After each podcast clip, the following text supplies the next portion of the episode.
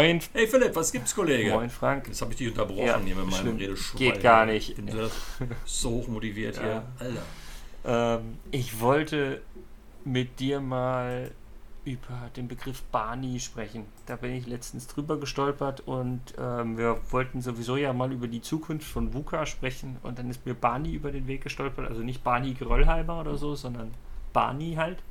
Und ähm, ich dachte, das ist ein Thema, das sollten wir uns auch mal äh, zusammen drüber unterhalten. Wieso habe ich jetzt im Kopf, wie äh, Fred Feuersteins verzweifelt Viva ruft? Aber ist was anderes. Ja, aber ist doch ein schöner Einstieg. Wenn er verzweifelt ruft, passt ja VUCA und Barney schon ganz gut, oder? Ja, genau. Ja, VUCA ist ja eigentlich. Ich habe mal neulich gelesen, VUCA ist so ein bisschen outdated, ähm, weil man damit nicht mehr so viel erklären kann. Ja, also ich meine, es ist ja auch schon aus den 80ern im Kalten Krieg, also von daher ist ja schon ein bisschen älter, was nicht heißt, dass es deshalb outdated sein muss. Aber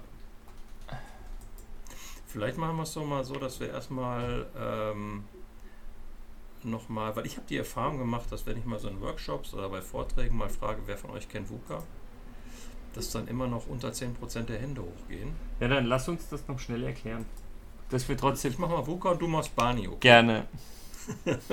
Also VUCA, Akronyme, ne? V für volatil, ähm, U für uncertain, unsicher, C für komplex, also komplex und A für ambi ambiguous und äh, mehrdeutig, widersprüchlich. Und äh, eine Welt, die eben volatil ist, die unsicher ist, die komplex ist, die mehrdeutig ist, hat dazu gesorgt oder dafür gesorgt, dass wir ja eigentlich überhaupt gar keinen vernünftigen Planungshorizont mehr haben und Strategien nicht mehr auf zehn Jahre ausrichten können, sondern an vielen Stellen auf Sicht segeln müssen. Und das bedeutet schon für viele Unternehmen und für viele Menschen in den Unternehmen eine deutliche Änderung. Und wenn ich dich richtig verstanden habe, reicht das alles nicht mehr. Jetzt wird statt VUCA Barney. Also, Und Barney, und Barney ist? Äh, Barney ist auch wieder ein Akronym. Ähm, steht für brittle, also brüchig im Deutschen. Anxious, also ängstlich.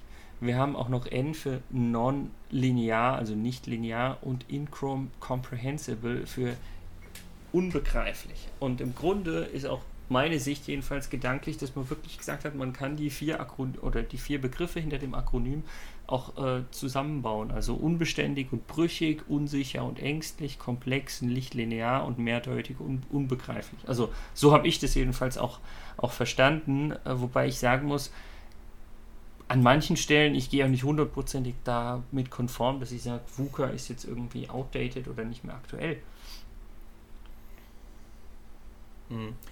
Also ich finde den, den, den Versuch von dir, diese beiden Dinge zusammenzuführen, ähm, finde ich ganz interessant, weil wenn man, wenn man über Barney in seiner Reinform, so wie du es gerade gesagt hast, nachdenkt, dann, dann könnte man ja fast schon irgendwie zu so einem, zu so einem Nihilisten werden. Ne? Das ist ja schon irgendwie Weltuntergangsstimmungsmäßig. Ja, also ich, ich finde ich, ich find speziell, also im Deutschen brüchig und ängstlich, das macht, Schwierig. das, das ist so ein, so ein richtig, ich will nicht sagen depressiv, aber so ein richtiger negativer Touch, wo ich sage, unbeständig, unsicher, was wir bei VUCA hatten, wo ich sage, das ist jetzt natürlich auch nicht hier tschakka cool und wir gehen nach vorne, ja, ähm, aber es ist trotzdem irgendwie was, wo ich sage so, ja, okay, wie kann ich damit umgehen? Das ist die Frage, die ich mir stelle. Aber wenn ich ängstlich höre, dann stelle ich mir nicht mehr als erste Frage die, wie kann ich damit umgehen?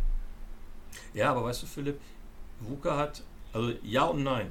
Ne? Also ich finde übrigens auch die englischen Wörter sind eigentlich auch nicht viel besser als, ähm, als die deutschen. Brittle Anxious, so ist das, finde ich jetzt, naja.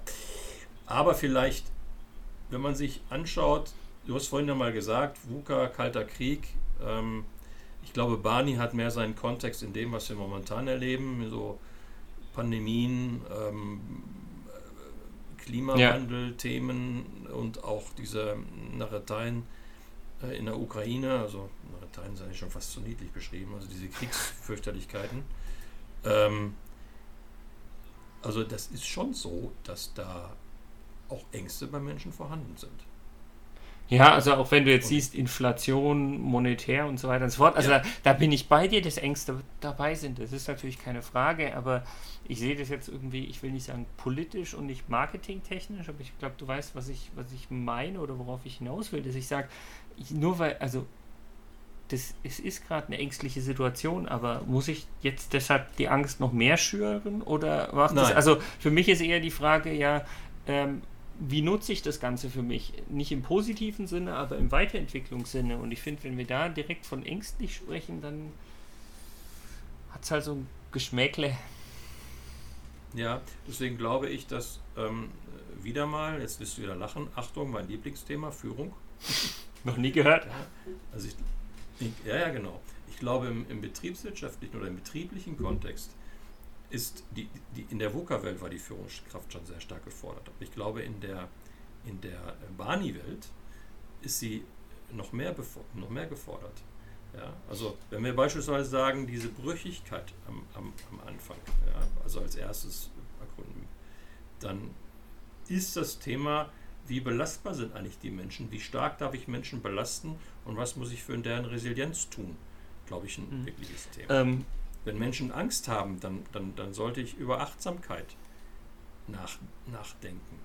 Ja, und wenn die Dinge unverständlich sind, dann, ja, dann, dann, dann muss ich Transparenz schaffen.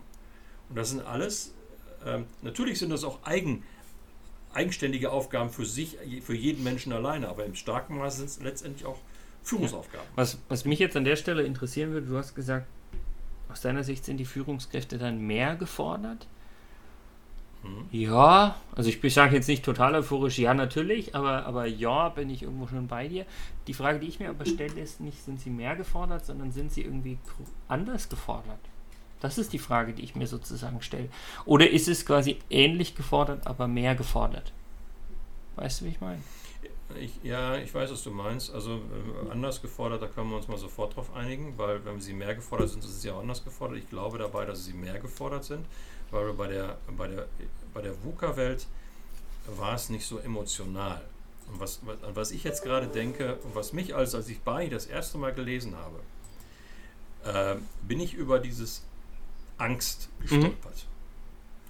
Mhm. Ähm, wir können über Brüchigkeit reden, wir können über nicht-lineares reden, wir können über Unverständliches reden. Darüber können wir genauso locker flockig plaudern wie über Volatilität und Komplexität und Mehrdeutigkeit mhm. und solche Geschichten. Das ist alles in Ordnung, das kann ich, ja, aber Angst als ein, ein, ein Viertel von Barney finde ich, finde ich, finde ich schon eine Nummer. Und wenn ich jetzt überlege, was, was alles im Moment auf, auf so die Menschheit so reinpurzelt an Themen, dann verstehe ich, dass viele Menschen Angst haben. Mhm. Und Angst ist nur ein Volksmund, kein guter Ratgeber.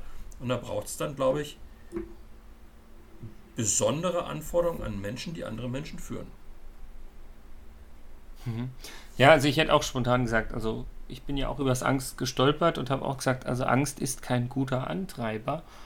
Ähm, was ich an der Stelle aufnehmen wollen würde, vielleicht nicht für heute, aber vielleicht mal für ein extra Thema ist, ich habe immer noch das Gefühl, dass es manche Führungskräfte, Manager gibt, die auch immer noch mit Angst machen, sozusagen, dass das ihr Führungsstil ist.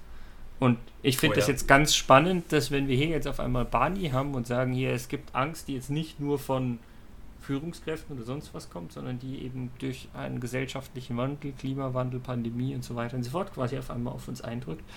Ähm, da habe ich als Führungskraft einen ganz anderen Job. Ja, hundertprozentig dabei. Ähm, und du hast recht, es gibt sie leider immer noch. Ähm, ich glaube, wir beide vor, unser, vor dem Hintergrund unseres Wertegerüstes waren immer der Meinung, dass das der völlig falsche ja. Impuls ist, für eine Führungskraft über Angst zu führen. Aber ich glaube, äh, gut, dass du es ansprichst, ich glaube, mehr denn je ist das der falsche also Weg, also, wenn die Menschen ohnehin schon ver ich, verängstigt sind. Ich glaube, die, die, die Thematik und Problematik, den Punkt möchte ich an der Stelle einfach noch, noch machen, weil das passt einfach so gut. Führungskräfte haben wir, glaube ich, in, in x Podcast-Folgen schon rausgearbeitet, sind für mich auch ja. immer Vorbilder. So, äh, jetzt sind Führungskräfte aber dummerweise oder zum Glück auch Menschen. Was bedeutet, wenn eine Barney-Welt auf sie einschlägt, haben sie auch Angst. Wenn sie diese Angst aber ja. quasi jetzt noch größer machen und weitergeben an ihre Kollegen, an ihre Mitarbeiter, dann ist es ja noch viel schlimmer, weil die Mitarbeiter die Angst ja selbst auch schon haben. Und ich glaube, das, ja. das ist was, was echt nach hinten losgehen kann. Ausrufezeichen, Haken dran. Ende aus. Mach's gut, Kollege. Ja, ich stimme, stimme, stimme ich hundertprozentig zu. Mach's gut, Kollege. Hartes Ende.